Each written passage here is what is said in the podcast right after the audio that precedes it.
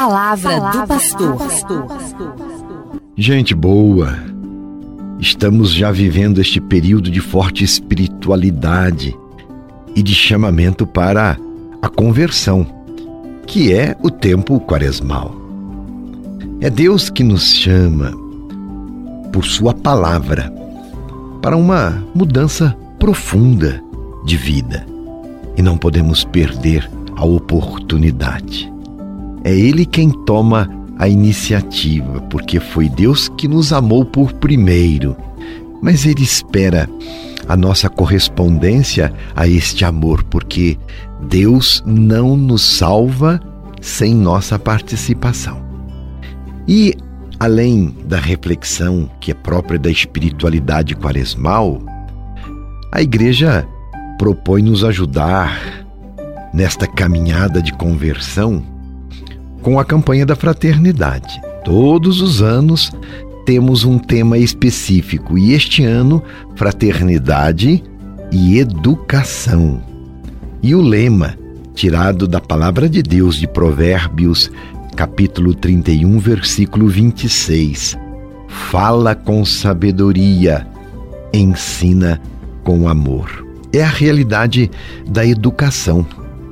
Sempre dizemos que um povo se desenvolve quando é um povo educado, que um país prospera se investe em educação. E nós trazemos então este tema para nossa reflexão durante o período quaresmal, porque diz respeito a este tempo. Educar é propor mudanças.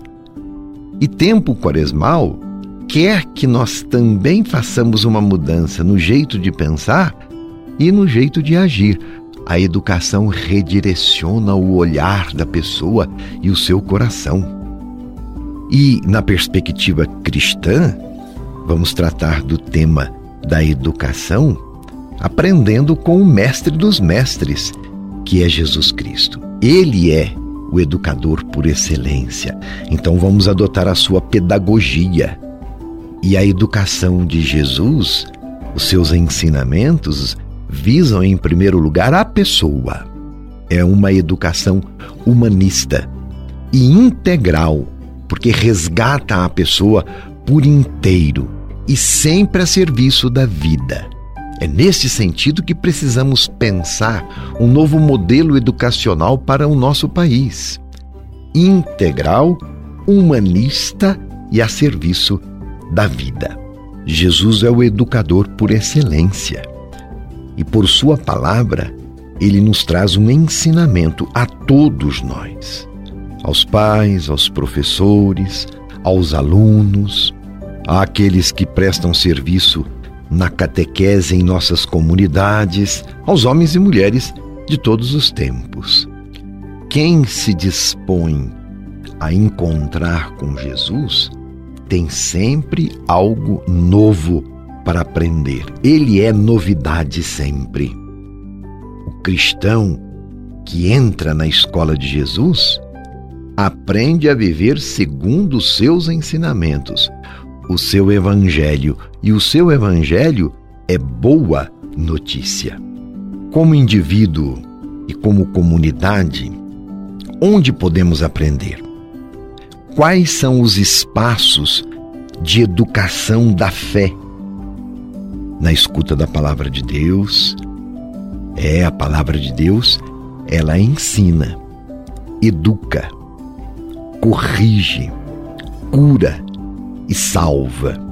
Também nas Eucaristias que participamos, são lugares de aprendizagem. Em cada sacramento que celebramos, na catequese da qual participamos, na missão que realizamos, sim, no serviço missionário, nos encontros de reflexão pelas cartilhas, estão nas mãos daqueles que se interessam as cartilhas da campanha da fraternidade. É educação em ação. Programação religiosa de rádios como este programa que estamos fazendo, nas TVs católicas, pelas redes sociais e tantos outros espaços de conhecimento, de busca de sabedoria, de educação, de nos educarmos, de nos construirmos como gente e como cidadãos e como homens e mulheres de fé. Não nos falta a boa nova de Jesus. É preciso que o acolhamos e dele nos façamos discípulos e discípulas. Na escola de Jesus, somos aprendizes de uma palavra de salvação e de salvação integral que resgata a pessoa e as suas circunstâncias. O nosso tema, que vamos refletir hoje, é um texto bíblico que já caiu no gosto e expressão popular.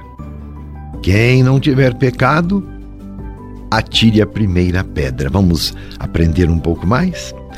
Esta frase é do evangelho que narra o episódio da mulher apanhada em adultério. Está ali em João, capítulo 8, versículos 1 e seguintes. Um fariseu apresenta a mulher a Jesus. E a lei de Moisés que os fariseus seguiam era rigorosa. Em caso de adultério, o homem e a mulher deveriam ser apedrejados, punidos com a morte. E nos chama a atenção o fato de os fariseus não apresentarem o homem envolvido nesta história, mas só a mulher. Interessante, não é? Querem a condenação da mulher. E querem também colocar Jesus à prova para ver se ele iria contra ou a favor da lei de Moisés. Os fariseus se sentiam incomodados com os ensinamentos de Jesus, que falava muito sobre o amor e a caridade. E Jesus, esperto que era e sábio, percebe o que se passa no coração dos fariseus e sai em defesa da mulher, da parte mais frágil e vulnerável daquela história. E como já tivemos oportunidade de refletir em outros momentos, a mulher no judaísmo não tinha direito de tomar a palavra em público. Não contava, a mulher não contava, não participava da vida pública. Também não podia frequentar as escolas, porque as escolas, naquele tempo, eram reservadas somente para os meninos. E muito menos as mulheres seriam professoras.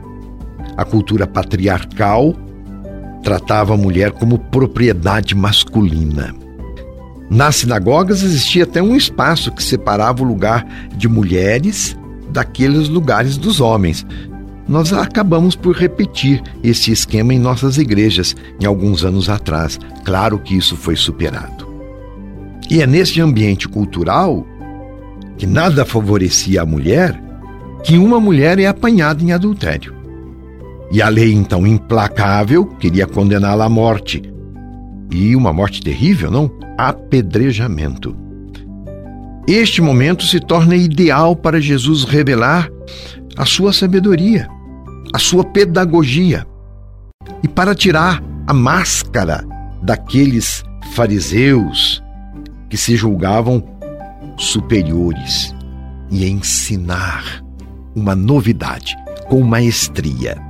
Jesus então se curva e começa a escrever com o dedo no chão. Assume a posição de quem ensina, mestre. E é o único relato que fala que Jesus escreve, viu? E ele diz assim: Quem dentre vós não tiver pecado, atire a primeira pedra. E continua a escrever no chão. E diz o texto bíblico que todos foram saindo de fininho. Quem não tiver pecado, a começar pelos mais velhos. Não se sabe ao certo que Jesus escreveu, mas que tocou o coração dos acusadores, ah, isto sim, tocou.